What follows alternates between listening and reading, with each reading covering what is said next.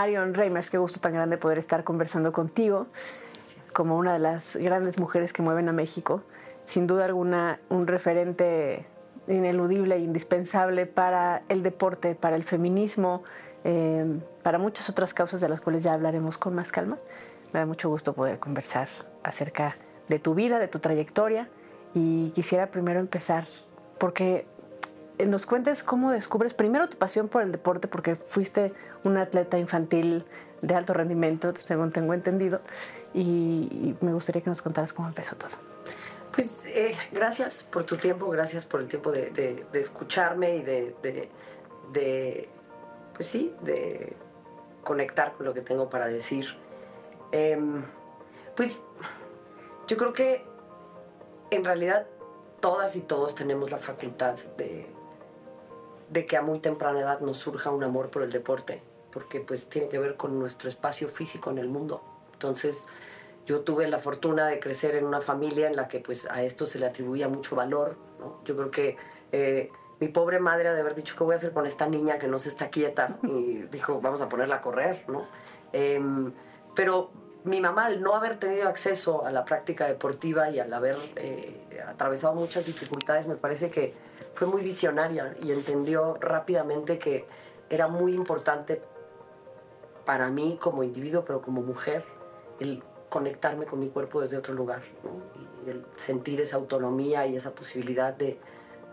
Hasta hay cosas muy básicas, ¿no? O sea, de, de trabajar la propiocepción, el entendimiento del tiempo-espacio, muchas cosas que damos por sentadas, pero que son importantísimas en el desarrollo de un ser humano.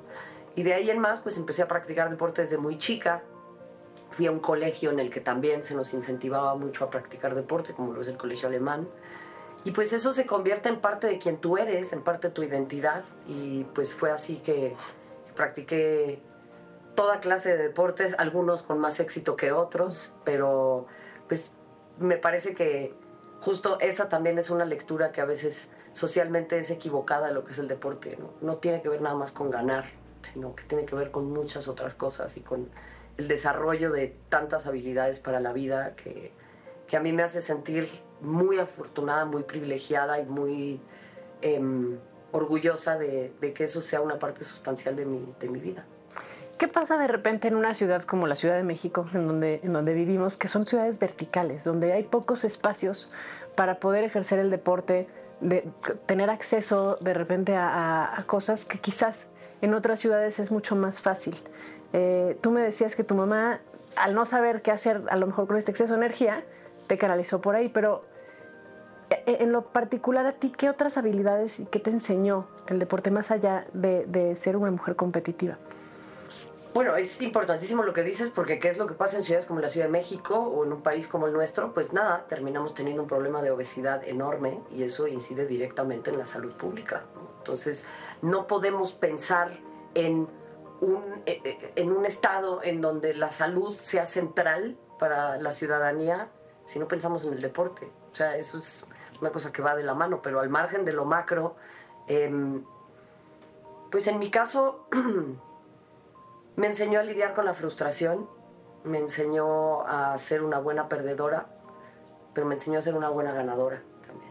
Muchas veces sí sabemos cómo manejarnos en la derrota, que es la constante en la vida, pero la victoria, que es extraordinaria y es fuera de lo común, muchas veces no la sabemos conducir. Y eso lo digo en el sentido simbólico y en el sentido literal de la expresión. Me enseñó a a vincularme desde otro lugar con las personas, me enseñó la importancia del deporte como actividad social, pero también como industria. Es una de las industrias más poderosas del mundo, es una de las industrias que tal vez se manejan más al margen del escrutinio, y eso creo que es una asignatura pendiente que tenemos desde la ciudadanía, desde el periodismo y desde el público que consume deportes.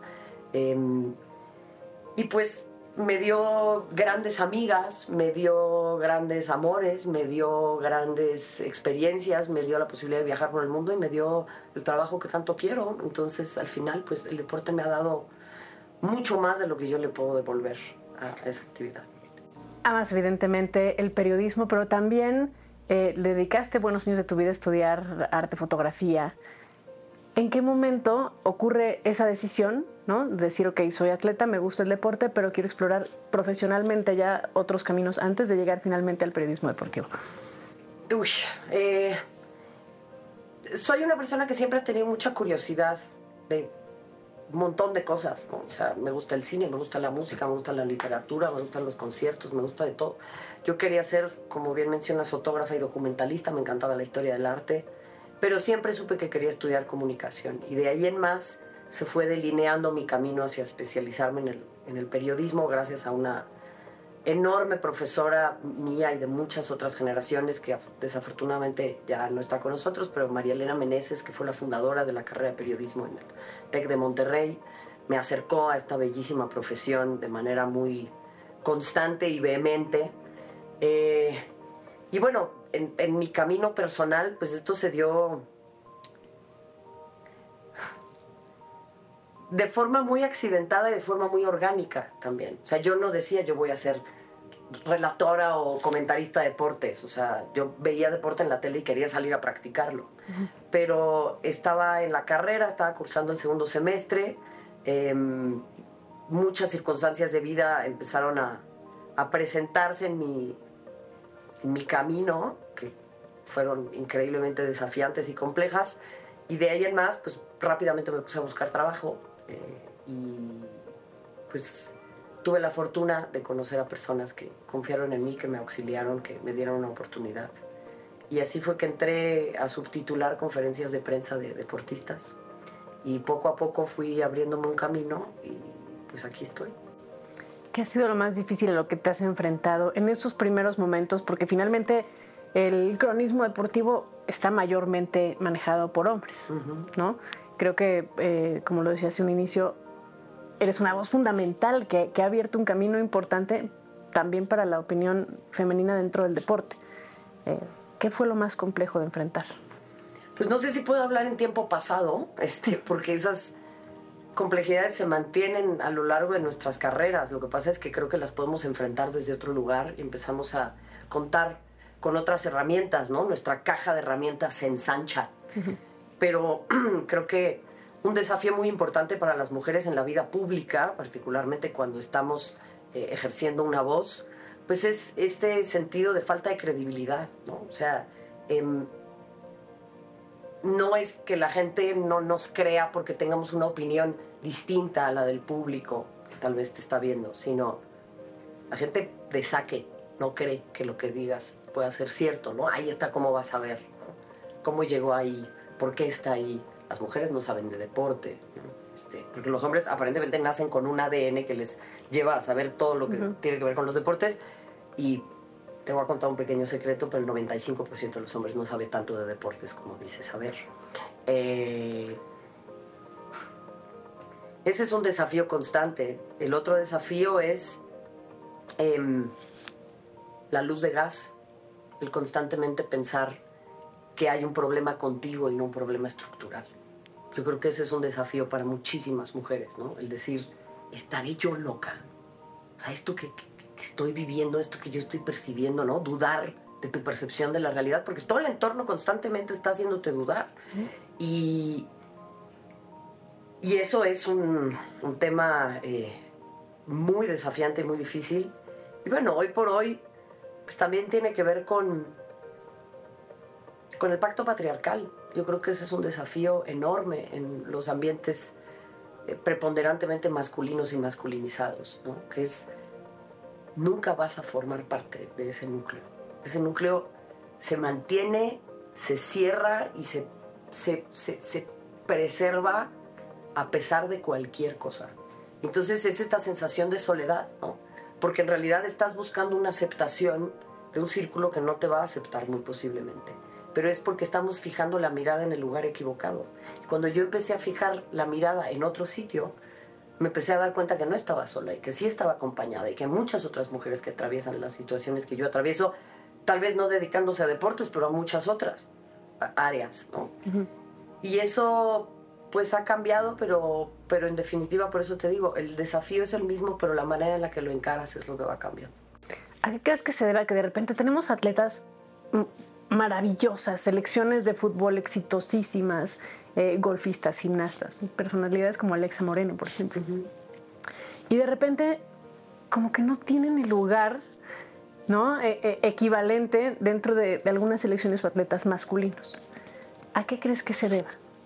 Bueno, es que para empezar no tienen el lugar o el equivalente que tienen muchas áreas, porque seguimos atribuyéndole particularmente en México muy poca importancia a la práctica deportiva, para hombres y para mujeres. O sea, el deporte en general no tiene un aspecto central en nuestra vida social o como, como país. O sea, tenemos una futbolitis aguda y tenemos un enorme problema crónico con el profesionalismo del deporte. No pensamos en el deporte para el desarrollo, no pensamos en el deporte amateur, no pensamos en el deporte para la prevención del suicidio, no pensamos en el deporte en todas esas esferas. Entonces, lógicamente, eso conlleva que ya en lo más alto, bueno, el valor que se le atribuye a las deportistas es mínimo. Y cada cuatro años volvemos con el mismo mensaje. Las mujeres sacando la cara por México en los Juegos Olímpicos. Pues sí, pero no las pelamos en Panamericanos, no las pelamos en Centroamericanos, no transmitimos sus competencias deportivas,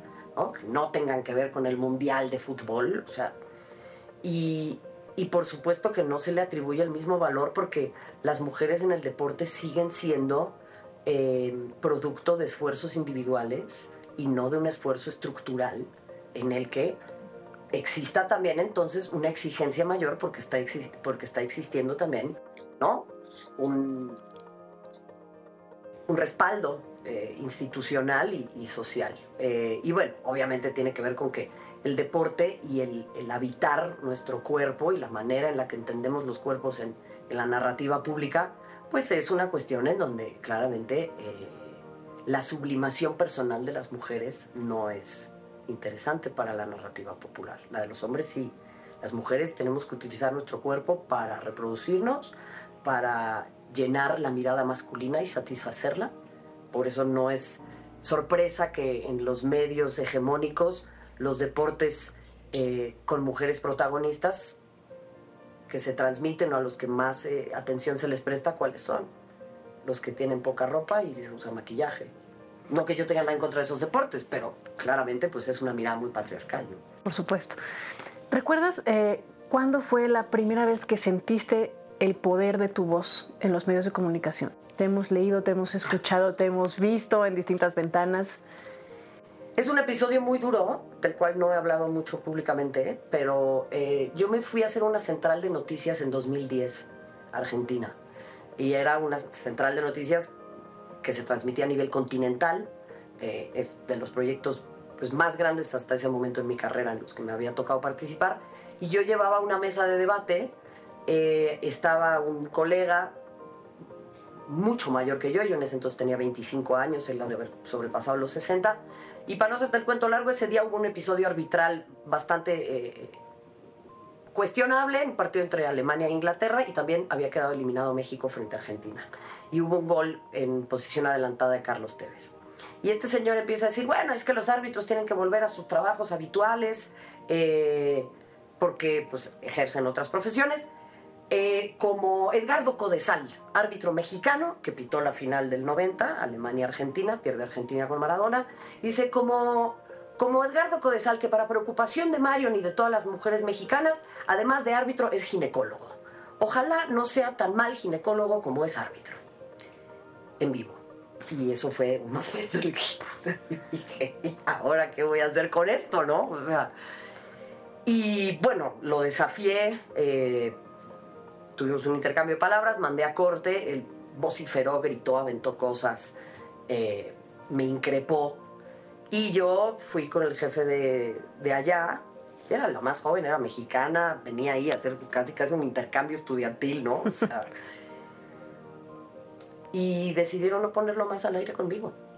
Y esa vez fue una de las primeras veces en que me di cuenta que si yo daba un manotazo sobre la mesa, no siempre me iba a salir bien, pero que no era aceptable que esa clase de discursos pues se presentaran en, en, un espacio como ese, en ningún tipo de espacio, ¿no? Y ahí fue donde sentí por primera vez que, que tenía la facultad de, de transmitir lo que yo considero correcto.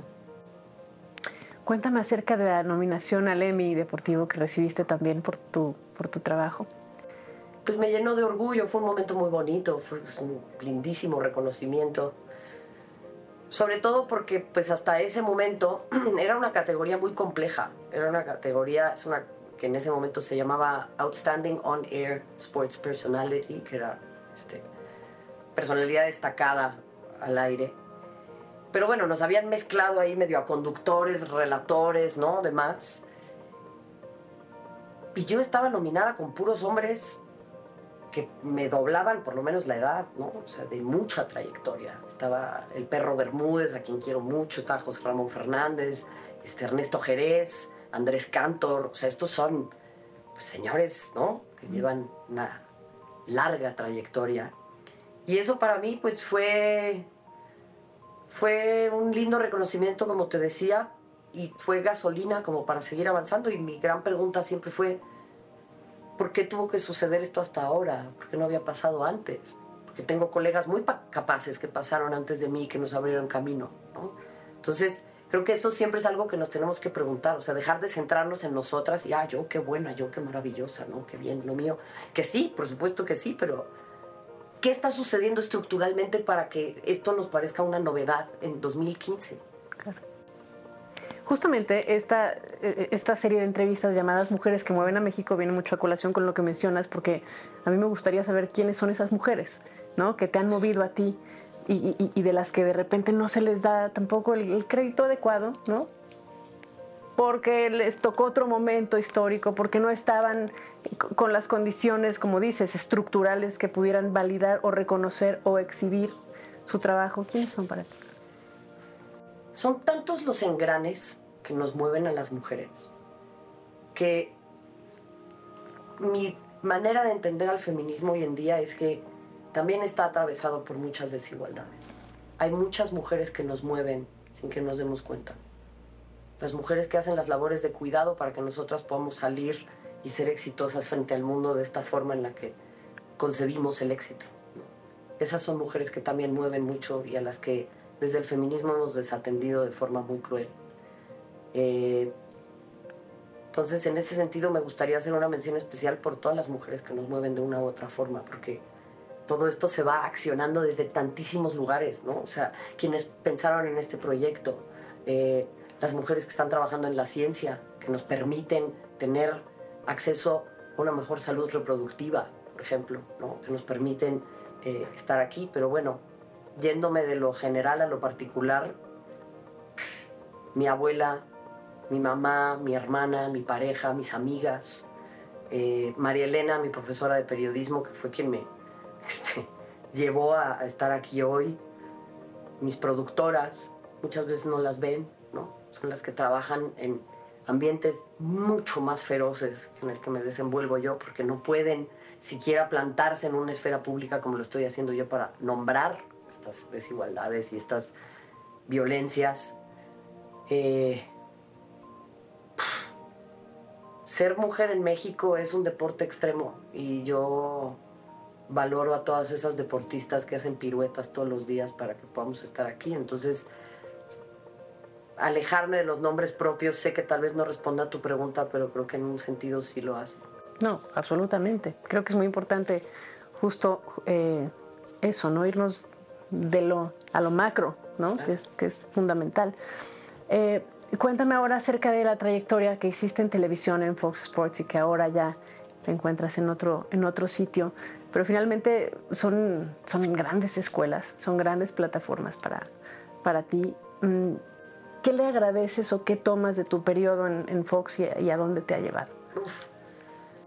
Pues es que en Fox me formé, yo empecé a trabajar ya a los 21 años, imagínate, ¿no? O sea, eh, viví en Argentina, tuve la oportunidad de estudiar, de viajar, de ocupar lugares de enorme privilegio y responsabilidad, ¿no? O sea, hice inauguraciones de Juegos Olímpicos, fui a Copas del Mundo, en mis primeras Champions, el fútbol femenil, eh, me posicioné en noticias, empecé a hacer debate, tuve extraordinarios colegas, muy buenos jefes, eh, momentos oscuros, como en todo en la vida.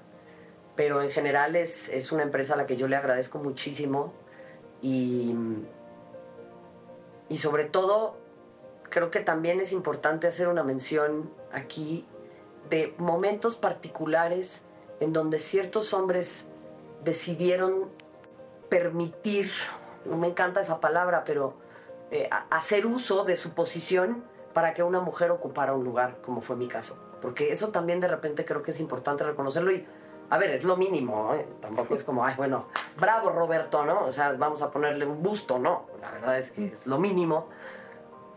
Pero sí creo que los hombres temen tanto a las sanciones sociales que les significa ser desertores del patriarcado, que cuando lo hacen también hay que reconocérselo. ¿no? Y el, el ponerme a mí en esa posición también fue un desafío a las normas. Y, y, eso a mí me permitió entrar en ese lugar y rendir y poder hacerlo bien y estar hoy en día donde estoy y eso no quiero dejarlo de lado.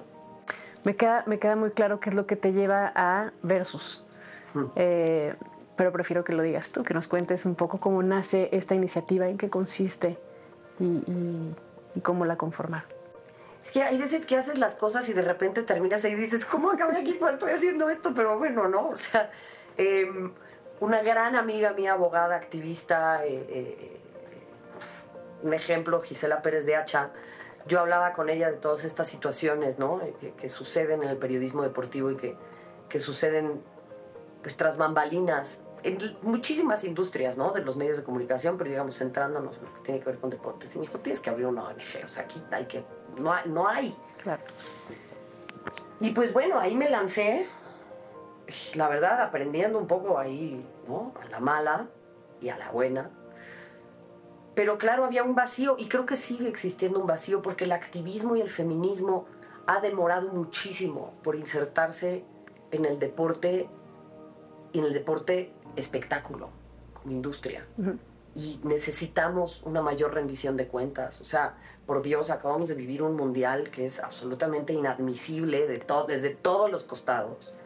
Y pues sí, yo escucho voces de la política, de, eh, eh, del activismo, de muchos otros, pero que llegan dos meses antes a darse cuenta de lo que está sucediendo ahí. ¿no? Y no es una queja, porque claramente hay muchas situaciones que atender, pero sí creo que hay un vacío. Y me ha sucedido con renombradas feministas, ¿no? Que me dicen, ay, no, yo de deportes, no, es como, le estamos cediendo un caballo de Troya gigante a una industria que va a seguir siendo homofóbica, eh, clasista, racista, misógina, si nosotras no nos insertamos ahí y no va a buscar que el feminismo se inserte ahí porque le va a significar una enorme pérdida de privilegios. Entonces, desde Versus es lo que hemos intentado visibilizar, ¿no? O sea, la importancia de las coberturas paritarias, la importancia de trascender estos mensajes de lugares comunes que vemos una y otra vez en las justas deportivas, de pedir y exigir que, que nos profesionalicemos como comentaristas, como periodistas, como analistas, eh, que no se le dé cabida a agresores en televisión nacional, solo porque hay que separar lo que sucede en la cancha de lo que sucede en su vida personal, ¿no? La glorificación de los abusadores. O sea, yo no estoy diciendo que yo tenga la respuesta, pero el deporte glorifica muchas veces a los abusadores. Nadie recuerda que Garrincha era un alcohólico que golpeó a Elsa Suárez a lo largo de casi toda su vida y Elsa Suárez es una de las voces más importantes eh, de mujeres en la música en, la historia y hablamos de Garrincha como el gran héroe, ¿no? Ganó en México 70 el Mundial con Pelé. Está bien, pero demos una visión completa de quién era esta persona. Maradona mismo, Cuauhtémoc Blanco, Neymar. Esto no sucede en los medios y entonces seguimos alimentando una narrativa que a mí me parece peligrosísima. Y desde ahí, pues, hemos eh, emprendido este camino que no ha sido nada sencillo, pero somos una organización única en su tipo y yo espero que pues esto despierte cada vez más y empezamos a ver otras otras iniciativas y con el advenimiento de la Liga Femenil en México, pues eso simplemente ha, ha ganado mucha atracción y yo espero que no se detenga. ¿Cómo funciona Versus? ¿Qué, qué es lo que hacen? ¿Cómo, ¿Cuáles son sus actividades? Bueno, pues algo de lo más reciente que hemos hecho es un estudio que en México no existía y nos permitió pasar de las intuiciones a las certezas, ¿no? que fue el primer observatorio de medios deportivos en México. Analizamos 10.000 notas de los ocho medios más visitados, eh, digitales e impresos del país. Y bueno, los resultados, como te decía, intuitivamente sabemos y lo confirmamos, no son alentadores, pero bueno, eso nos ha permitido entender, trazar un mapa de dónde estamos parados y hacia dónde queremos caminar. ¿no? Otro de nuestros, eh, otra de nuestras áreas de incidencia es trabajar con jóvenes periodistas, ¿no? intentando pues, facilitarles manuales y conceptos y conocimientos para que justamente la cobertura tenga perspectiva de género, que eh, empecemos a hablar de la participación de las personas no binarias y las personas trans en el deporte, que es un debate importantísimo y no estamos teniendo y nos va a agarrar con los dedos con los dedos en la puerta. O sea, esto es algo que nos va a sobrepasar muy pronto y veo ya sucediendo legislaciones muy preocupantes en torno a eso en el deporte. Eh, y bueno, tenemos muchísimas áreas de acción, pero estas son algunas de ellas.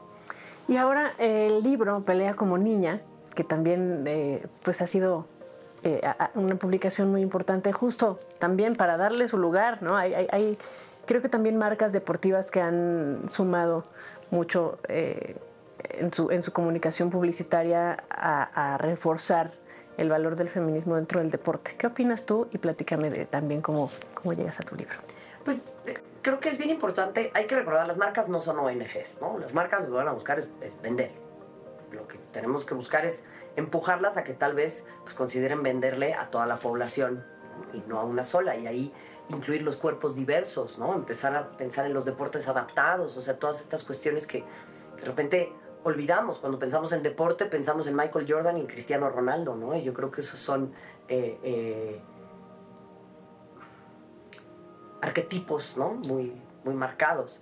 Y de ahí en más fue que pensando en, en el libro, esto surgió porque yo hablaba con muchas mujeres sobre su experiencia, por ejemplo, en la clase de educación física. Y por eso el primer capítulo del libro se llama No todo es ballet ni la clase de educación física. Y es intentar explicarle a las jóvenes y a las niñas. Y yo creo que este es un libro para niños también, porque yo crecí leyendo puros libros que tenían a los niños como protagonistas, ¿no? Entonces, pues yo creo que hacer eso en espejo a los morritos no les vendría mal. Eh, pero reitero, creo que la idea es que quien lea, pero particularmente niñas y, mujeres, pues empiecen a entender que el deporte es para todas y que si no te fue bien en la clase de educación física, eso no significa que tú no seas buena para deportes, significa que la profesora o el profesor no estaban haciéndolo bien y que tú puedes encontrar una manera de vincularte con eso, ¿no? Hacemos un repaso histórico sobre la presencia de las mujeres en el deporte, que hemos estado siempre ahí, y por eso en la antigua Grecia, cuando las mujeres entraban a, las arenas escondidas a ver las prácticas deportivas, pues las asesinaban, ¿no? Porque practicaban desnudos, ¿no? Este, y era otra vez algo solo para hombres. Eh, hay un capítulo que se llama La ciencia de mi cuerpo, en donde desmitificamos muchas ideas que se nos han dicho en torno a los deportes, ¿no? Ay, te vas a poner ancha, eh, te vas a dejar de menstruar, te va a pasar esto, va a pasar otro. En realidad es utilizar a la ciencia otra vez como un escudo para impedir que las mujeres nos integremos en actividades como estas, ¿no? Hay un capítulo que me encanta que se llama Los deportes del futuro. Entonces empezamos a hablar de otros deportes hoy en día muy populares y que empiezan a, presentarse dentro de este buffet como para que las niñas y las jóvenes entiendan que su cuerpo les pertenece, su autonomía corporal va directamente vinculada a los derechos por la igualdad, eh, a la lucha, perdón, por la igualdad de derechos y oportunidades de las mujeres. O sea, la lucha por despenalizar el aborto va directamente vinculada con el pensamiento que el deporte nos da sobre nuestro cuerpo. Habrá gente que diga, ah, está muy exagerado. No, no es así. Si lo empezamos a entender conceptualmente desde ese lugar, es bien importante que las niñas y las jóvenes entiendan a su cuerpo como algo como un instrumento para disfrutar la vida y no para la satisfacción de la mirada ajena. Marion, ¿cómo consideras que mueves a México? No sé si, si, a mí me corresponde responder a esa pregunta. Creo que eventualmente habrá quienes la puedan responder y pues la historia nos pone a todos en nuestro lugar. Pero creo que pues muevo a México con mi compromiso con este país que tanto quiero. Es mi casa, es mi lugar en el mundo, es eh, es en donde están fincadas mis mayores alegrías y mis expectativas y la gente que quiero y eso tiene un enorme compromiso y yo muevo a México pensando en que hay algo que me trasciende, hay algo más grande que yo, que es nuestra capacidad humana de empatizar con otras personas y de, de crear comunidad. Yo creo que hemos olvidado mucho nuestro sentido de comunidad y es importante recobrarlo y desde ahí es donde yo busco contribuir con lo que sé hacer y qué mayor gusto poder platicar contigo, Marión. Eres una, una, inspiración, un ejemplo y sin duda una gran mujer que mueve a México y seguramente a, a otros países también. Es recíproco para ti, por supuesto, para quien nos ven, agradecerle su, su tiempo. Muchas gracias. Marión Reimers, una de las grandes mujeres que mueven a México.